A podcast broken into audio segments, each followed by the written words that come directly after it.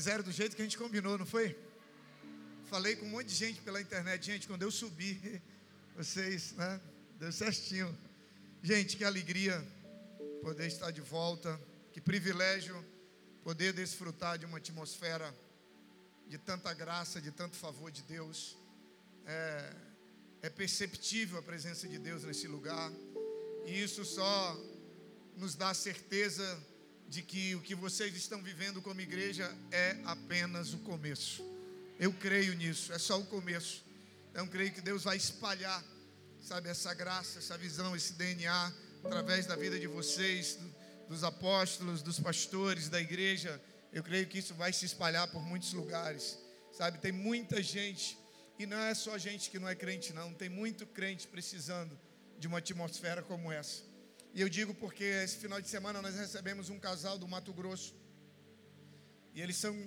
O rapaz é do Acre, mas está morando no Mato Grosso, casou com a moça de lá. E ela crente desde criança. E ele falava para ela de como era a atmosfera na nossa igreja, que aqui eu estou em casa.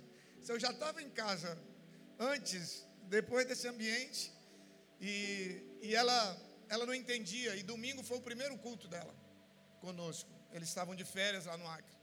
E ela falou, pastor, eu nunca imaginei que eu ia voltar a sentir a alegria de estar na igreja como eu senti hoje. Infelizmente, para muitas pessoas, ainda, ainda e a igreja ainda é assim. Sábado à noite as pessoas dizem assim: caramba, amanhã é domingo, vou ter que ir para a igreja. Mas Deus está mudando essa realidade através de, de, de, atmosferas como essa, sabe? Aonde você diz assim: caramba, ainda bem que é quarta-feira, hoje chegou o dia, eu já não aguentava mais, sabe? Porque eu não sei como, gente, eu não sei como que alguém experimenta um ambiente como esse e, e consegue não vir, consegue não estar. Tá, eu não sei, eu não sei. Não sei se é porque eu sou piolho de igreja mesmo, mas vai ver que é eu que não sou normal. Mas um ambiente como esse não se pode. A gente precisa entender uma coisa. E eu sei que na quinta-feira o espaço de vocês é limitado provisoriamente, né? Que está aí nascendo a nova casa. Mas o online, ele foi uma bênção e uma fonte de vida para nós durante a pandemia. Mas a gente precisa tomar cuidado para que aquilo que em momentos são fonte de vida, em outros pode ser fonte de morte. Então, congregar nunca vai poder ser substituído. O que você vive aqui na igreja, tem pessoas que dizem, ah, pastor, online é a mesma coisa. Eu digo, então faz o seguinte: quando você tiver com vontade de comer pizza, fica na frente da televisão. Quando aparecer a propaganda da pizza, você come, você vai ver se é a mesma coisa. Igreja, tem coisa que só acontece na igreja, tem coisa que você só sente na igreja, tem coisa que você só vai viver na igreja, não adianta. A igreja vai ser sempre a menina dos olhos de Deus, a igreja vai ser sempre o lugar onde Deus vai se manifestar de maneira sobrenatural. Quem crê, diga amém. Glória a Deus, aleluia. Queridos, eu quero compartilhar com você algo que Deus colocou no meu coração acerca desse ano de 2024. E é incrível como quando Deus prepara as coisas. É, a gente estava na mesa e eu falava sobre rendição. E a gente chega aqui, estava cantando o louvor do Fernandinho. Eu me rendo ao teu agir. Aí depois veio outro louvor que novamente fala: Eu me rendo. A bispa sobe, eu acho que nem ela lembra, mas durante a ministração dela, ela falou: é o ano de estarmos rendidos aos pés do Senhor. E eu quero falar um pouco com você sobre isso. Eu quero usar o texto de Romanos 12, versículos 1 e 2, um texto muito conhecido, mas talvez hoje Deus traga algumas revelações novas para você, da parte dele, da parte do Espírito dele, não da minha, claro que diz: Portanto, irmãos, peço, pelas misericórdias de Deus, que ofereçam o corpo de vocês como sacrifício vivo, santo e agradável a Deus. Este é o culto racional, diga comigo, racional, de vocês. Não se amoldem ao padrão deste mundo, mas transformem-se pela renovação da sua mente para quê? Todas as vezes que você encontrar essa expressão para quê, é um indicativo de propósito. Para que em seguida vem o propósito pelo qual você deve fazer o que foi falado anteriormente. Então, até aqui, ele vem nos dando instruções, e agora ele vai nos dizer o porquê que a gente deve seguir essas instruções. Ele diz: para que vocês experimentem a boa, agradável e perfeita vontade de Deus. Se você crê, aplauda ao Senhor, glorifique ao Senhor. Sabe, eu quero liberar uma palavra sobre a sua vida. Eu quero dizer para você que há algo melhor da parte de Deus para vir sobre a tua vida. Sabe, o melhor ainda não chegou. Você ainda não está vivendo o melhor na tua empresa, o melhor na tua casa, o melhor no teu ministério. Existe algo melhor da parte de Deus. Existe algo preparado por Deus. E esse ano de 2024 vai ser um ano que você vai estar tão rendido aos pés do Senhor que Ele vai poder fazer coisas que Ele não pôde fazer no ano passado. Ah, pastor, Ele não pôde por quê? Porque Ele não tem poder? Não, porque tem coisas que Deus só faz quem está completamente rendido aos pés dEle. Aleluia. Aleluia. Sabe, tem pessoas Hoje as pessoas estão vivendo num mundo de ativismo, num mundo de atividades intensas, mas de relacionamentos superficiais. A internet, a tecnologia, ela nos aproximou de quem está longe. Eu tenho um discípulo que mora na Coreia, jogador de futebol, estava lá de férias agora com a gente, viajou essa semana. E a gente discipula eles online, chamada de vídeo, a gente fala com eles todos os dias praticamente. Então a tecnologia nos aproximou de quem está longe, mas se a gente não tomar cuidado, nos distancia de quem está perto. Então, essa geração, a maioria das pessoas está vivendo num mundo de atividade muito intensa e relacionamentos superficiais. E o resultado desse estilo de vida é um vazio espiritual, é um vazio de sentido para a vida, porque o sentido da vida está nos relacionamentos. Nós fomos criados para sermos seres relacionais. É por isso que Deus descia todas, todo o final de tarde para se relacionar com Adão e Eva. É por isso que Deus criou a mulher, porque viu que não era bom que o homem vivesse só. É, é por isso que quando uma pessoa está presa, quando ela vai para solitária, é o que? É um castigo. Porque andar sozinho é um castigo, você ficar isolado de outras pessoas é um castigo. Por quê? Porque nós não fomos criados para viver de maneira isolada. E a gente acaba que está desenvolvendo um estilo de vida que às vezes mesmo na igreja, muitos cristãos não sabem ainda o que é um relacionamento profundo com Deus. Essa característica de estabelecer relacionamentos superficiais no dia a dia a gente acaba trazendo para o nosso relacionamento com Deus. E aí a gente está buscando viver o melhor de Deus, sabe, da mesma maneira que a gente está tentando buscar todas as outras coisas, de maneira rápida, de maneira superficial, de maneira fácil. Mas eu vim aqui dizer para você que 2024 será um ano, sabe, que você vai viver um nível de relacionamento profundo com Deus, que você vai viver um nível de, de rendição aos pés do Senhor como você nunca viveu. Você vai experimentar níveis de transformação que você nunca experimentou, e você vai experimentar coisas de Deus que você nunca experimentou. Quem crê, diga amém. Gente, viver o melhor de Deus está nas nossas mãos. Isso não é humanismo, não. Isso é Bíblia. Viver o melhor de Deus é uma escolha nossa. Sabe, a gente precisa entender como que isso, como que a gente pode acessar isso na prática, e é sobre isso que eu quero falar com você hoje. E o caminho que o texto nos aponta, que é o caminho que a Bíblia toda nos aponta, é o caminho da rendição. Repita comigo, diga: rendição leva à transformação e nos leva ao melhor de Deus. Quanto mais eu me rendo, mais Deus pode trabalhar na minha vida.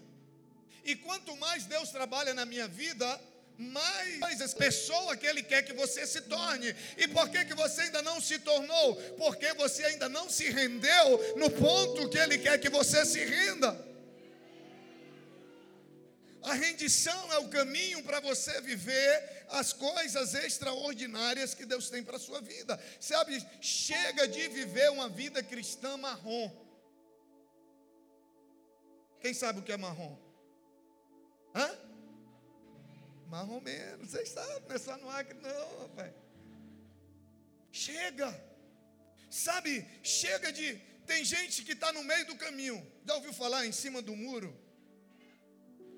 Você já ouviu falar que é melhor ser frio ou quente do que ser morno? Tem gente que está no meio do caminho, ele não está desfrutando dos prazeres do pecado, porque o pecado é bom. Quem diz que o pecado é ruim é porque não sabe pecar. Pecado é bom, terrível são as consequências. Tem gente que está no meio do caminho, ele não está desfrutando dos prazeres do pecado e nem está desfrutando dos prazeres e do melhor de Deus que ele tem, que Deus tem para a vida dele. E não é essa a vida que Deus tem para nós, não é esse o caminho, não é essa a proposta. A proposta de Deus é: abandona o pecado e mergulha numa vida comigo, porque o prazer que você tinha lá, você vai ter infinitamente mais aqui. Mas para você desfrutar desse melhor de Deus, você precisa entrar num nível de relacionamento com Deus profundo, onde você se rende completamente. Deus abriu os nossos olhos para uma realidade de que tem muitos cristãos sinceros. E eles têm tentado, sem sucesso, viver a vida abundante que a Bíblia diz que Jesus veio trazer. Que a Bíblia diz que Jesus veio trazer vida e vida em abundância. Tem o nível da escassez, que é a falta. Tem o nível da provisão, que é você ter o suficiente para você. E tem o nível da abundância, que é o que Jesus veio trazer. Por que, que Jesus quer que a gente tenha mais do que precise?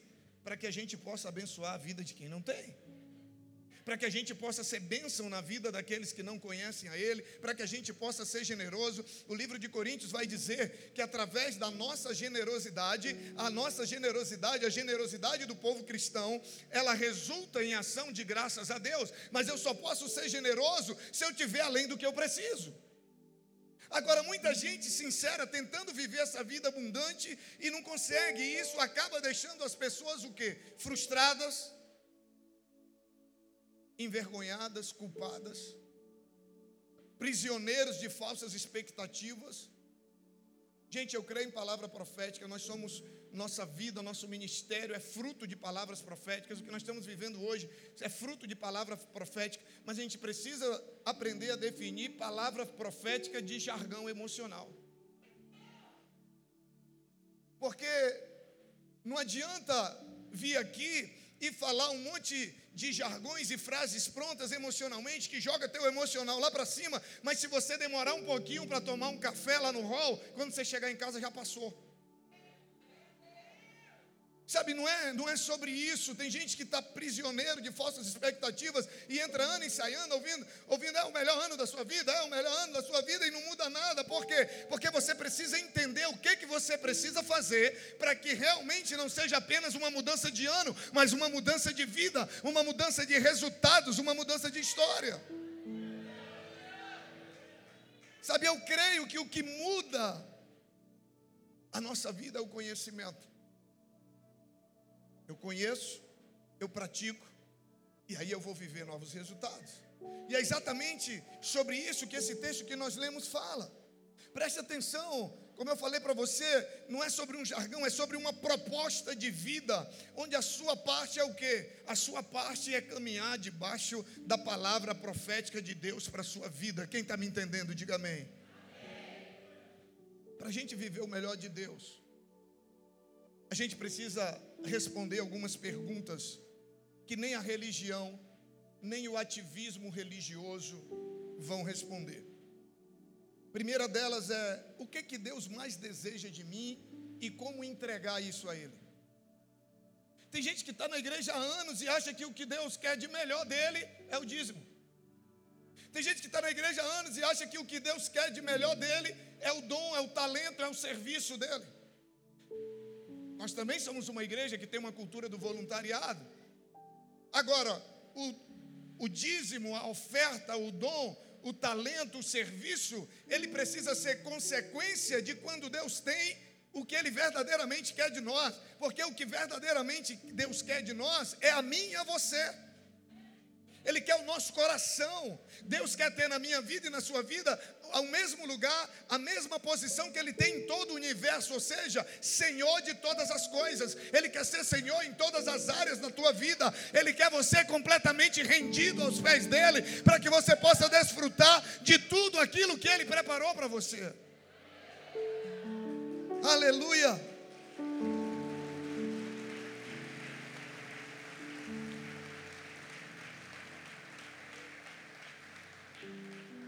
Uma outra pergunta é como experimentar o nível de transformação que eu realmente desejo. Porque tem muita gente que realmente quer mudar, mas não consegue.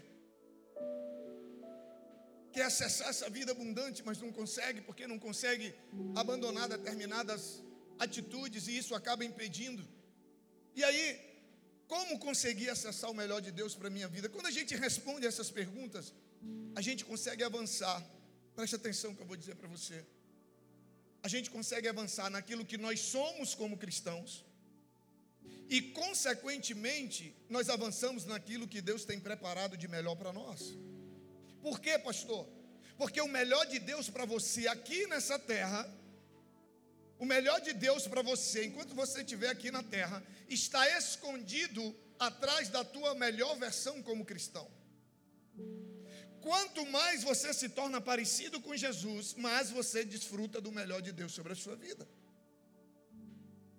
Quanto mais você se torna o cristão que ele deseja que você se torne, mais promessas são liberadas sobre a sua vida. Sabe, o seu desafio nesse novo ano é se lançar com tudo numa jornada de relacionamento com Deus, é você abandonar tudo aquilo que te impedia de estar completamente rendido aos pés do Senhor, sabe?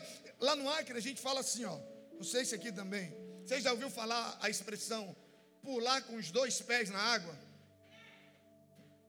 Porque quando você, quando você duvida, quando você vai entrar no lugar, chega alguém e diz assim, pastor, pode entrar que é raso.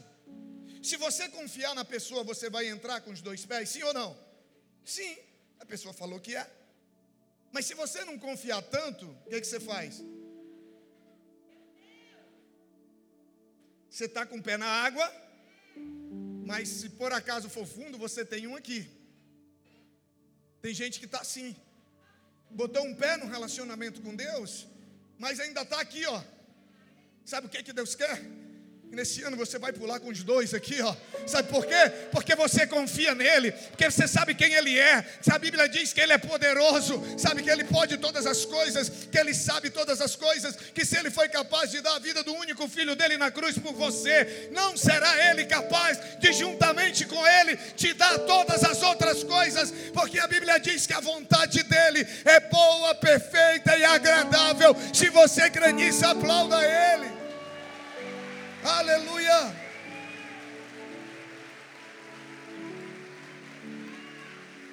Aleluia. O melhor de Deus é para quem tem coragem de se lançar num relacionamento com Ele. Sabe, de, de se lançar completamente o melhor de Deus. O melhor de Deus. As coisas extraordinárias de Deus são para discípulos, não é para membro de igreja. Membro de igreja desfruta de algumas coisas. O religioso desfruta de algumas coisas. Mas o melhor de Deus está reservado para quem é discípulo. Sabe, o melhor de Deus não é para multidão. O melhor de Deus não é para seguidores ocasionais. Tem muito admirador de Cristo. Jesus não veio para ser admirado, ele veio para ser o Senhor da tua vida. Ele veio para ser o Senhor de todas as áreas da tua vida. Mas em contrapartida, ele também veio para te trazer uma vida que você jamais será capaz de experimentar se não for produzida por ele.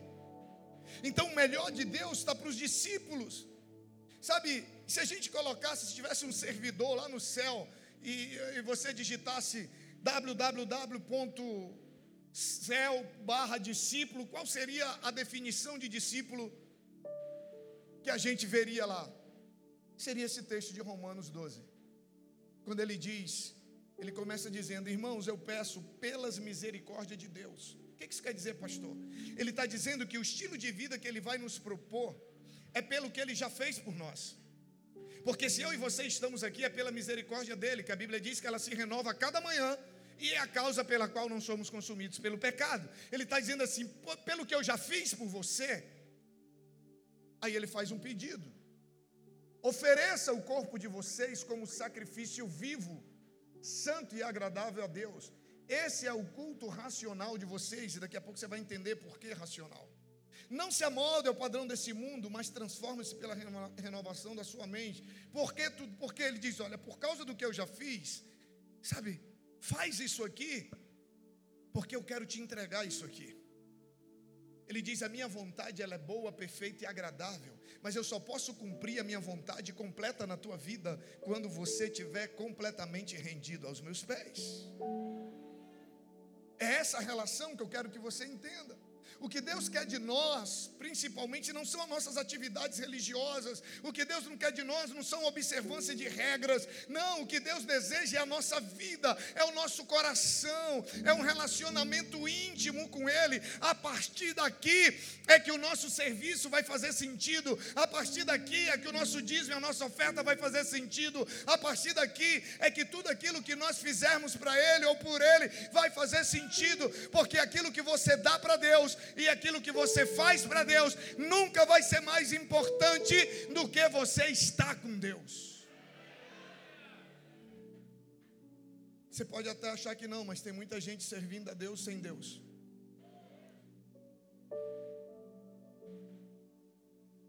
Tinha muita gente já na época de Jesus, por isso que ele olha para os religiosos e chama de raça de víboras. O que Deus quer de melhor para nós, o que Ele quer de melhor de nós, na verdade, é a nossa vida. O desejo de Deus não é o nosso desempenho, gente. O desempenho virou um ídolo. Tem gente abrindo mão de tudo para ter um bom desempenho, para ter bons resultados. Se você abre mão de um relacionamento íntimo com Deus, quer dizer que você não vai ter resultado? Não, você pode até ter resultado.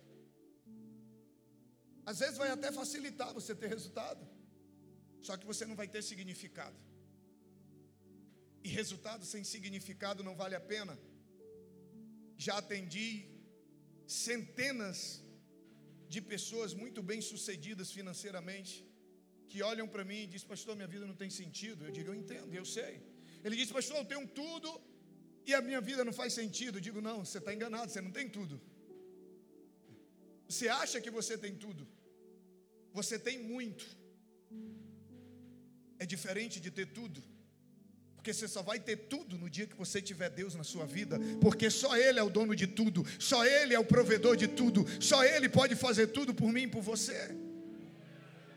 Sabe, o desejo de Deus é que a gente aprenda, que a gente se relacione, a prioridade dele é nos tornar cada vez mais semelhantes a Jesus. Para quê?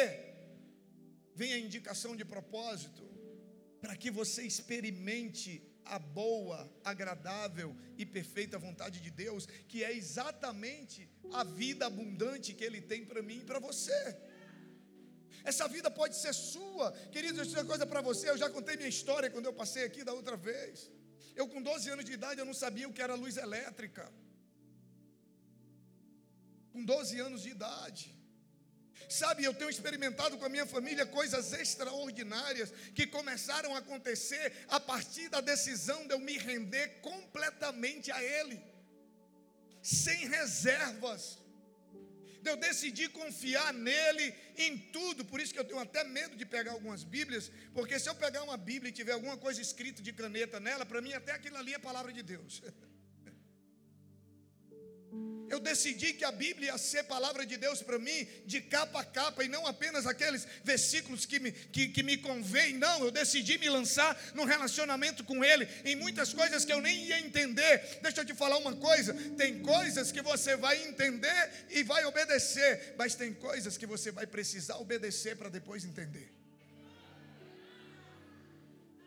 E por não ter tido a coragem e a confiança de obedecer sem entender, você está deixando de viver a boa, perfeita e agradável vontade de Deus para a sua vida. Tem coisas que eu vivo hoje que é fruto de uma obediência lá atrás, mas se eu soubesse o que ia acontecer hoje, tinha ficado muito fácil obedecer. Mas eu não sabia. Mas se ele estava dizendo, eu sabia de uma coisa. Eu dizia, é para o meu bem, é o melhor para mim porque a vontade dele sempre vai ser boa, perfeita e agradável. Se ele está mandando eu fazer, é porque é para o meu bem. Eu posso não entender agora. Quando Jesus disse para Pedro que ele ia ser crucificado, Pedro entra em crise. Pedro diz: Não, Senhor, não, não. E Jesus olha para Pedro e diz: Pedro, o que vai acontecer, você não vai entender agora, você vai entender depois. E quando todo mundo pensava que a crucificação e a morte de Cristo na cruz era o final, era o início da maior vitória do cristianismo, era a vitória sobre a morte. No terceiro dia ele ressuscita, mas ele só ressuscitou porque ele morreu. E aí, quando todo mundo pensava que era o final,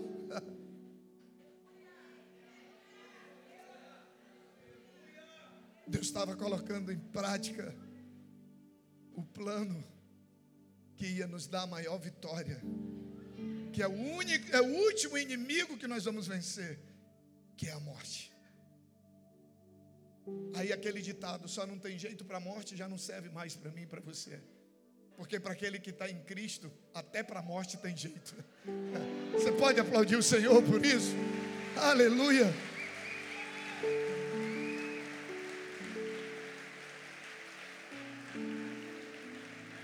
Essa vida pode ser sua, a partir da decisão de você se render completamente. Essa decisão que eu tomei lá atrás, eu fico feliz de estar aqui podendo pregar. E a minha esposa está aí porque se tem alguém que nos conhece é a nossa esposa. E ela sabe disso. Ela sabe da decisão que eu tomei, ela sabe o que mudou na nossa vida por conta dessa decisão de me render completamente à vontade dele. E eu tenho observado outras pessoas comuns como você e eu às vezes você vê alguém no altar, às vezes você vê alguém vivendo algo, às vezes você vê alguém, aí você diz: não, é porque ele é espiritual demais, é porque ele é um querubim ungido. Não, é não. São pessoas que decidiram se render completamente ao plano de Deus, à vontade de Deus. São pessoas que se decidiram se deixar conduzir completamente por Deus.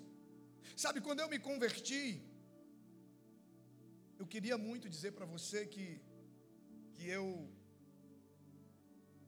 de imediato, já, já, já venci tudo, meus problemas acabaram, o pecado foi abandonado e tal, mas não foi assim. Não foi assim. É lógico que algumas coisas já, já mudaram quando você decide converter, né? Quando eu me converti, algumas coisas já mudaram. Mas, embora alguns pecados tenham desaparecido, rapidamente algumas coisas foram deixadas de lado, mas outras pareciam que eram impossíveis de ser, de ser vencidas. Sabe, eu ia para a igreja, eu orava mais, e eu buscava mais, e, e, e eu fiquei num relacionamento, sabe, eu fui me tornando meio que seletivo com a Bíblia, aquilo que, eu, que me era conveniente eu tomava como palavra de Deus, aquilo que não era conveniente, eu arrumava uma desculpa. Não, isso aqui não é bem assim, não precisa ser tão radical.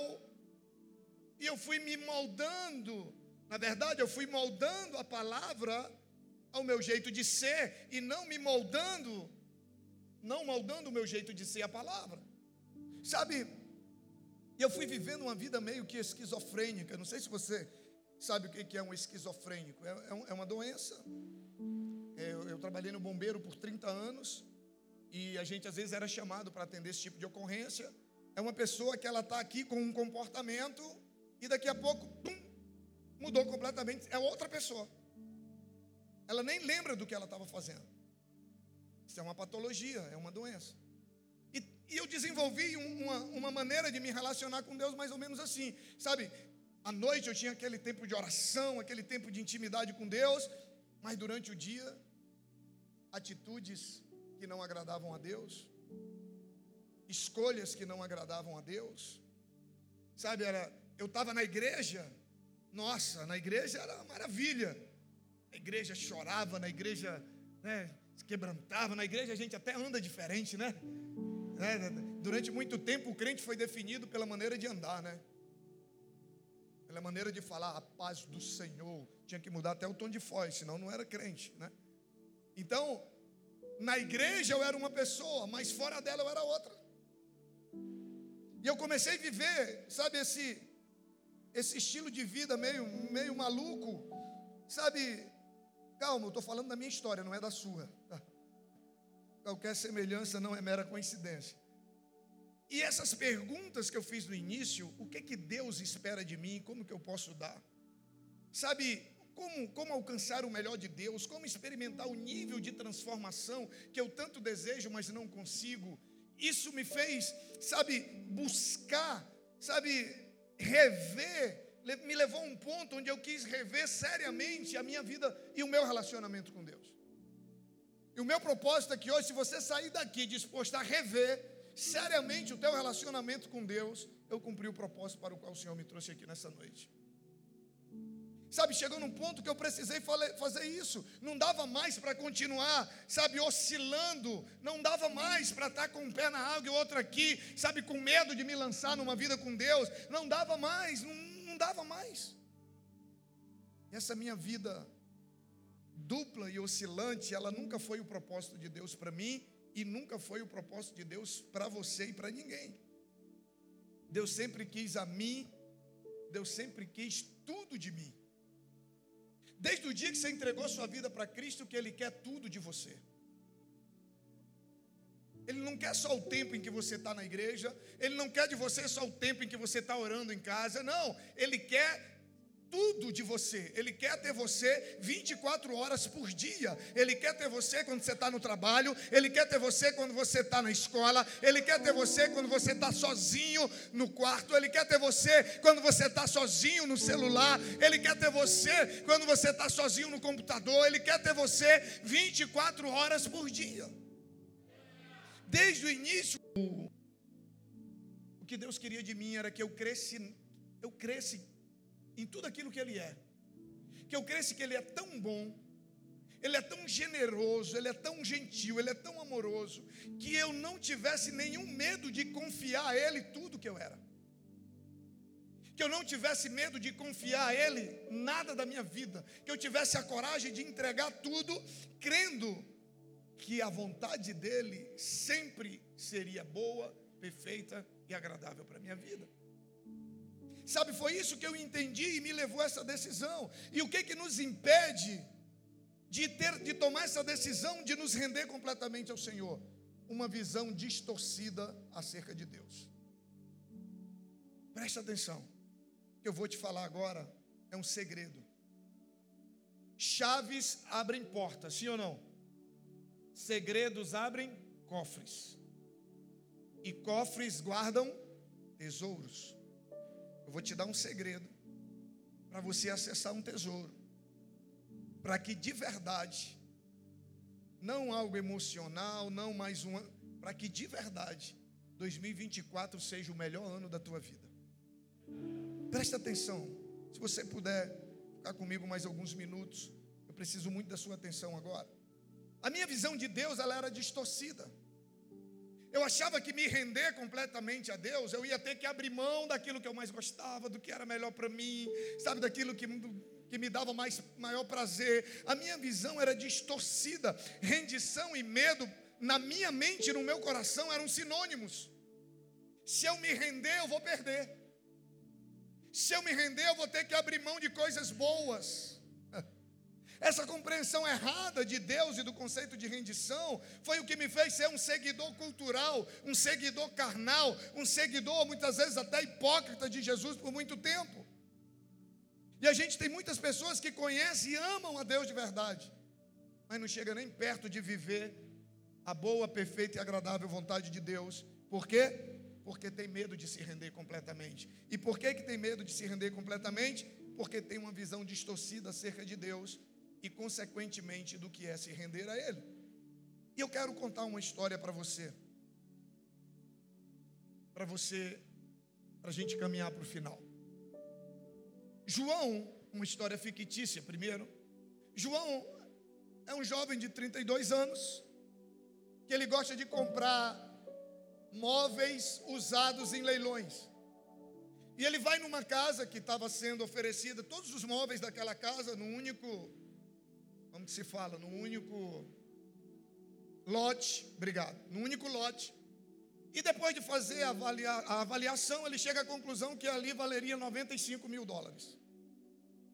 Beleza. Ele continua ali olhando e de repente ele encontra uma coleção de rifles que ele sabia que aquela coleção era extremamente valiosa pelo tempo e por ter sido usada na, numa, numa guerra que tinha acontecido anteriormente. Depois ele encontra numa gaveta, num fundo falso de uma gaveta, 22 moedas de ouro, que ele também sabia que tinham um valor extraordinário, valeria milhões de dólares. E agora João ele tem que tomar uma decisão.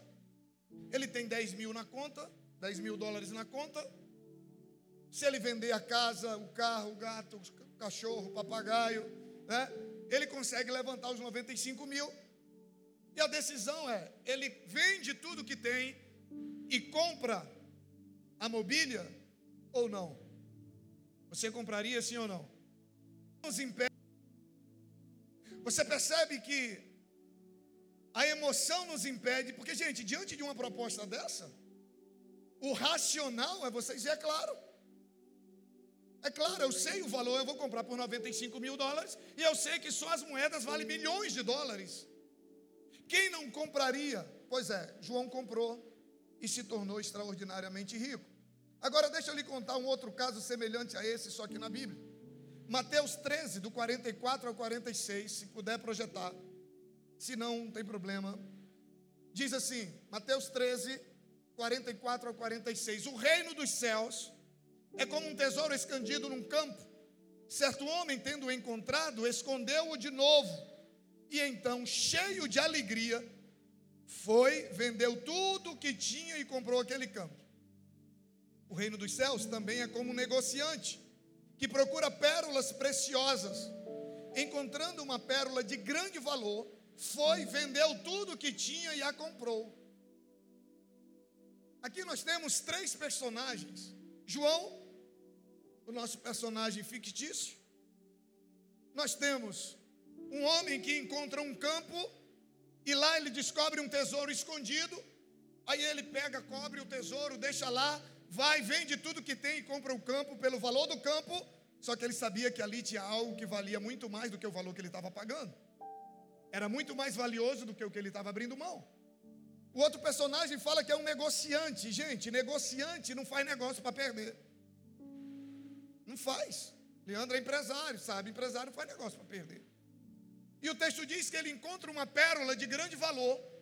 Ele corre e vende todas as pérolas que ele tinha e compra a pérola que valia mais do que tudo aquilo que ele tinha.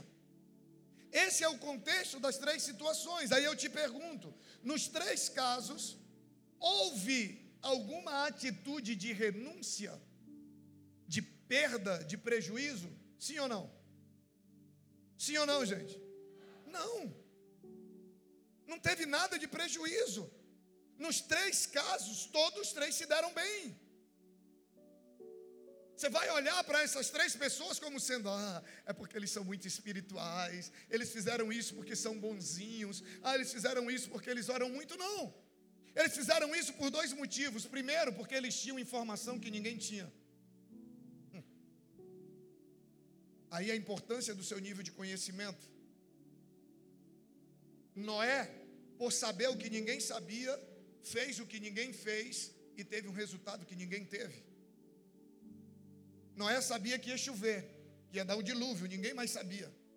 Ele constrói a arca, e porque ele fez, por saber o que ninguém sabia, ele fez o que ninguém fez, e ele teve a sua família salva, que ninguém mais teve. E o que que o povo fazia quando Noé estava construindo a arca? Criticando e zombando. Deixa eu te falar uma coisa. Quando você souber o que ninguém sabe, você vai fazer o que ninguém faz e vai ter resultado que ninguém teve. Então, o conhecimento é a chave para que em 2024 as tuas decisões, as tuas escolhas, os teus negócios sejam muito melhores e te leve para um nível e faça do teu ano muito melhor do que 2023. E o povo passava e ficava criticando, zombando de Noé. Quando você começar a fazer o que ninguém está fazendo, as pessoas vão zombar. Não espere que aquilo, não espere que as pessoas que não ouviram ou que não sabem o que você sabe, entendam o que você está fazendo. Porque elas não vão entender, porque elas não sabem, elas não ouviram o que você ouviu. Aquele jovem, ele sabia que as moedas e os rifles eram valiosos. O, o homem do campo, ele sabia que tinha um tesouro enterrado lá. O negociante sabia que aquela pérola era de muito maior valor do que a que eles tinham. O conhecimento fez toda a diferença. Seu nível de conhecimento define o teu nível de conquista. Presta atenção. Teu nível de conhecimento define o teu nível de conquista. Você pode vir aqui receber motivação, aquela coisa toda, mas se você sair daqui e você não investir em conhecimento na sua área, no seu ministério, em quem você é, em você como pessoa, daqui a um ano você está aqui dizendo que vai ser o melhor ano da sua vida e não vai ser. Porque se você não mudar, nada muda.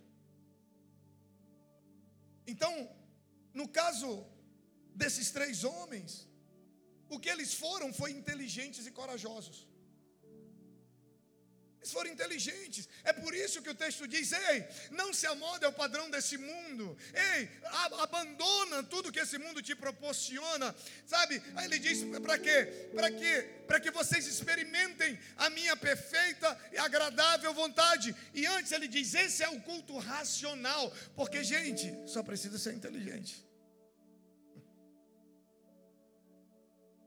Só precisa pensar um pouquinho e você calcular se o que o pecado te, te, é, te proporciona é mais valioso do que o que Deus te proporciona. É só botar na balança. É só fazer a conta. Sabe, no caso de Jesus, nesse texto, ele está nos ensinando como obter o melhor de Deus. E o caminho que ele nos ensina é o que? Rendição, comprometimento total. Esse é o caminho para acessar as melhores e maiores bênçãos de Deus na minha vida e na sua vida. Agora, qual a maior barreira?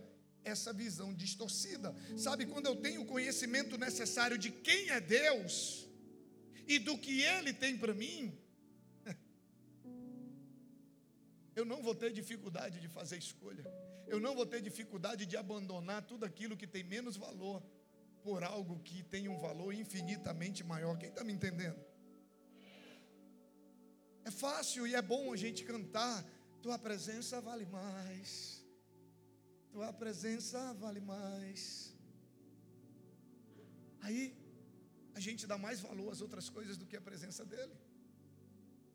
Esse louvor fala muito comigo.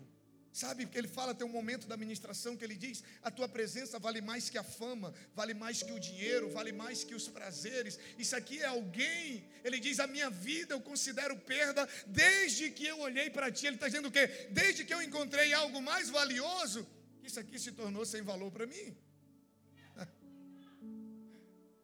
Você só precisa descobrir quem Deus é de verdade, qual o valor que Deus tem, o que Ele pode fazer para você, o que Ele já fez e o que Ele ainda pode fazer, para você fazer a troca, para você abrir mão de tudo que te afasta dEle e se render completamente a Ele e viver o melhor que Ele tem para você nesse ano.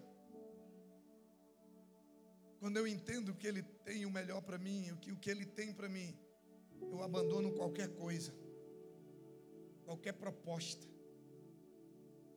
eu abandono qualquer corrupção, qualquer prazer momentâneo, eu abandono tudo, sabe por quê? Porque eu sei que tem algo de muito mais valor me esperando. Na eleição passada, um candidato entrou em contato comigo e me ofereceu 100 mil reais para eu deixar de ajudar um amigo que eu estava ajudando, para ajudar ele. Eu falei, cara, como você é meu amigo, para manter a amizade, eu vou fingir que você nem me falou nada.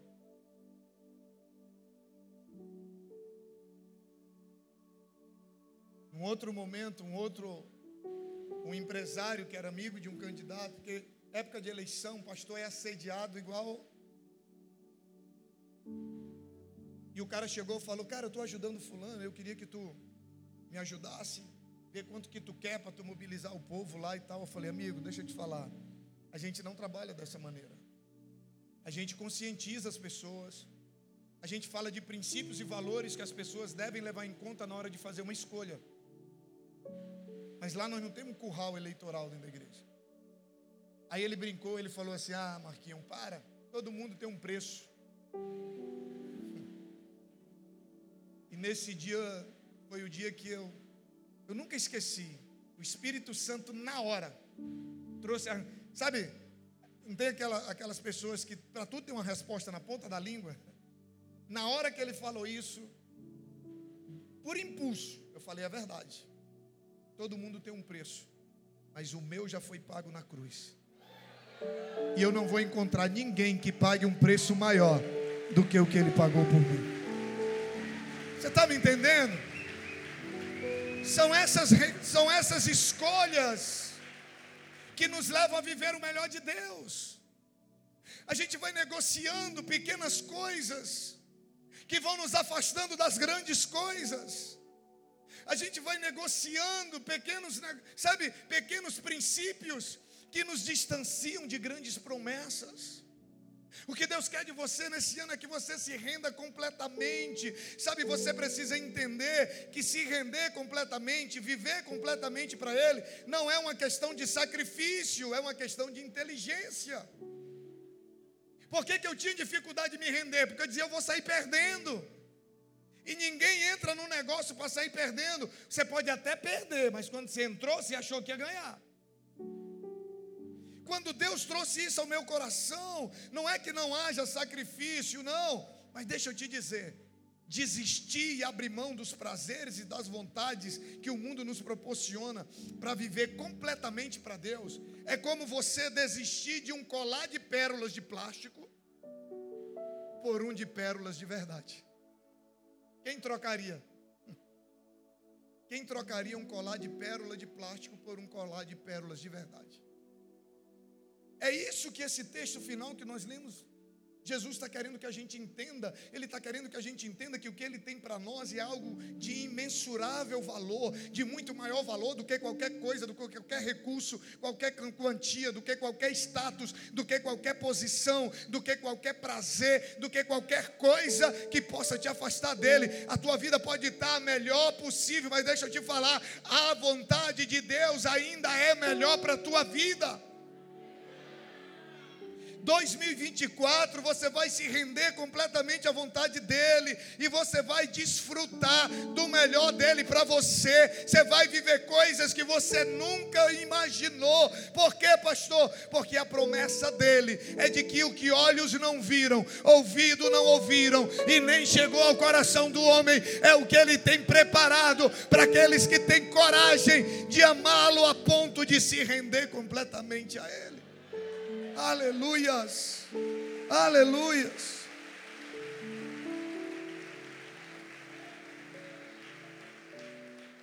Se render não é sobre o tanto que você perde, é sobre o tanto que você ganha. Quando Deus virou essa chave, eu falei: entendi. Entendi. Não vou mais abrir mão do que Deus tem para mim, porque eu entendi que o que Ele tem para mim é melhor do que qualquer outra coisa. E quando eu, quando eu decidi isso, era como se eu ouvisse Deus dizendo para mim assim: Marquinhos, eu, tinha, eu tenho tanta coisa para te entregar, para fazer na tua vida, que eu ainda não fiz, porque você não deixou. Porque lembra que eu te falei? Eu me rendo, quando eu me rendo, Deus pode fazer o que Ele quer em mim, para entregar o que Ele tem para mim. Enquanto eu resistia ao trabalhar de Deus na minha vida, eu estava abrindo mão do que Deus tinha preparado para mim. Sabe, é, é, eu ouvia ele falar assim: Eu sempre quis te dar o melhor, mas você não deixou. Deixa eu te falar uma coisa: enquanto você mantiver o controle da sua vida ou de alguma área da sua vida, você está fadado a viver apenas aquilo que você pode conquistar. Enquanto você estiver no controle da tua vida financeira, você só pode comprar e acessar aquilo que o teu salário permite. Mas quando você coloca o controle da tua vida financeira nas mãos do Senhor e você se rende completamente a Ele, a palavra dele, você vai viver coisas que 300% do teu salário não poderiam proporcionar para você. Você vai viver coisas extraordinárias. E eu não estou falando do que eu leio, eu estou falando do que nós temos vivido. Você lembra da minha história quando começou, né? Sexta-feira agora, cinco da manhã, eu embarco com a minha esposa para os Estados Unidos para passar. Eu vou pregar sete, sete vezes em oito dias.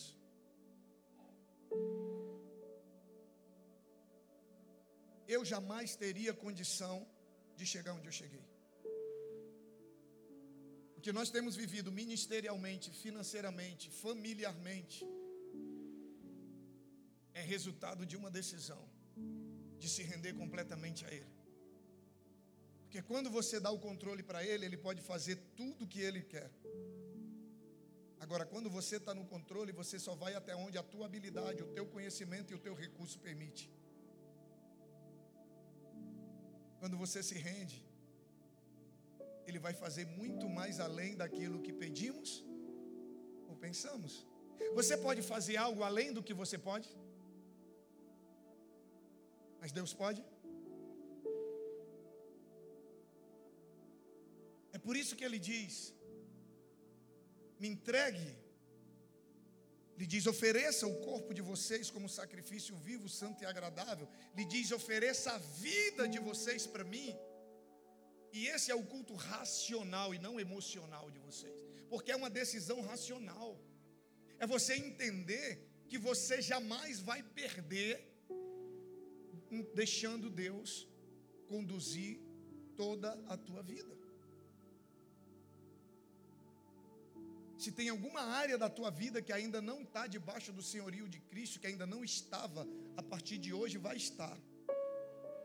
Você vai obedecer como você nunca obedeceu e você vai ser transformado como você nunca foi. Você vai vencer áreas da sua vida que há anos você busca, sabe, vencer, mas Ele vai te dar a vitória e você vai experimentar de coisas. Ouça, eu vou ouvir testemunhos que vão que estão sendo gerados nessa noite de pessoas que vão dizer assim, pastor, naquela noite eu decidi entregar verdadeiramente todas as áreas da minha vida ao Senhor. Que ele preste atenção, eu não estou falando de converter não, porque primeiro eu me converti, eu já estava salvo mas era de eu viver o melhor de Deus para mim aqui na terra.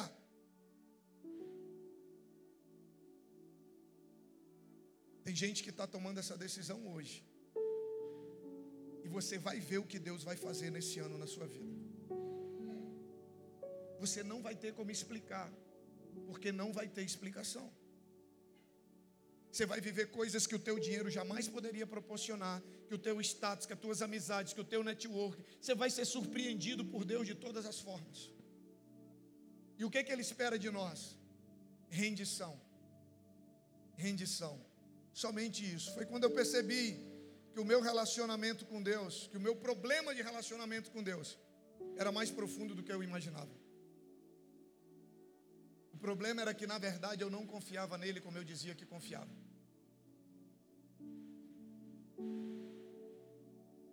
O problema é que ele não era o Senhor da minha vida como eu dizia que ele era. Ele era meu Salvador, mas meu Senhor não. Todo mundo quer Jesus como Salvador porque livra do inferno, mas nem todos querem Ele como Senhor porque implica em obedecer, em se submeter. Mas Deus me trouxe aqui hoje à noite para desmistificar essa relação entre rendição e Deus. E você entender que rendição não tem a ver com o que eu perco, tem a ver com o que eu ganho. Se você não está totalmente rendido ao Senhor, você está deixando de viver coisas que já estavam preparadas para você antes de você nascer. Você estava no ventre da sua mãe Deus já tinha tudo preparado para você. Mas você só vai viver todo o propósito quando você se render completamente. Você vai ter tudo de Deus quando Ele tiver tudo de você. Fica de pé em nome de Jesus. Aleluia. Aleluia.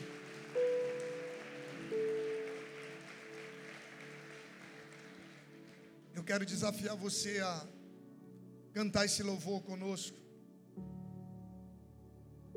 Mas eu queria que você fizesse dele uma oração.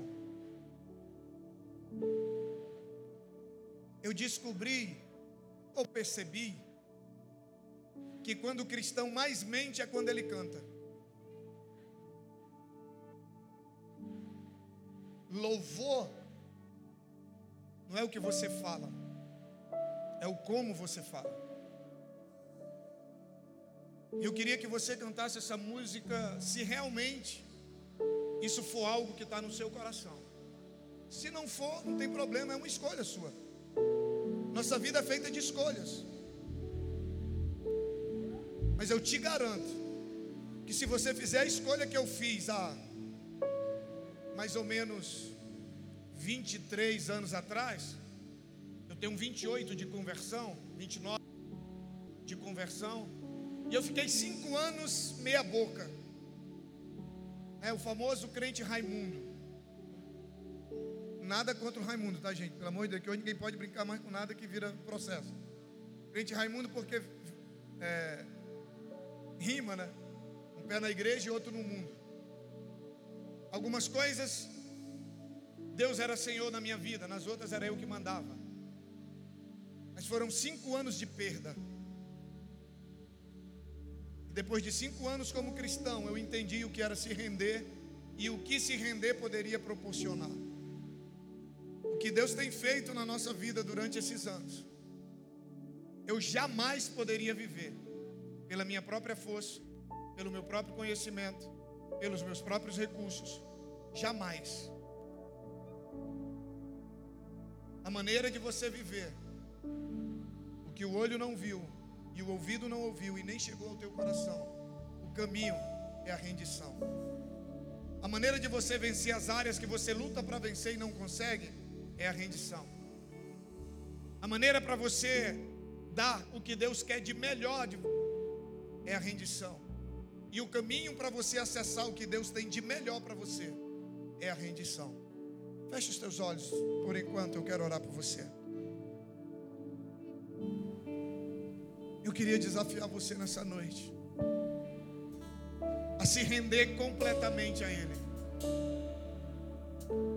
Todas as áreas da tua vida, Senhor, a partir de hoje, toda a minha vida, minha vida financeira, minha vida emocional, minha vida familiar, minha, toda a minha vida está nas tuas mãos. Eu me rendo completamente a ti. O Senhor tem liberdade de tirar o que o Senhor quiser tirar, acrescentar o que o Senhor quiser acrescentar, me levar onde o Senhor quiser me levar, me deixar onde o Senhor quiser me deixar.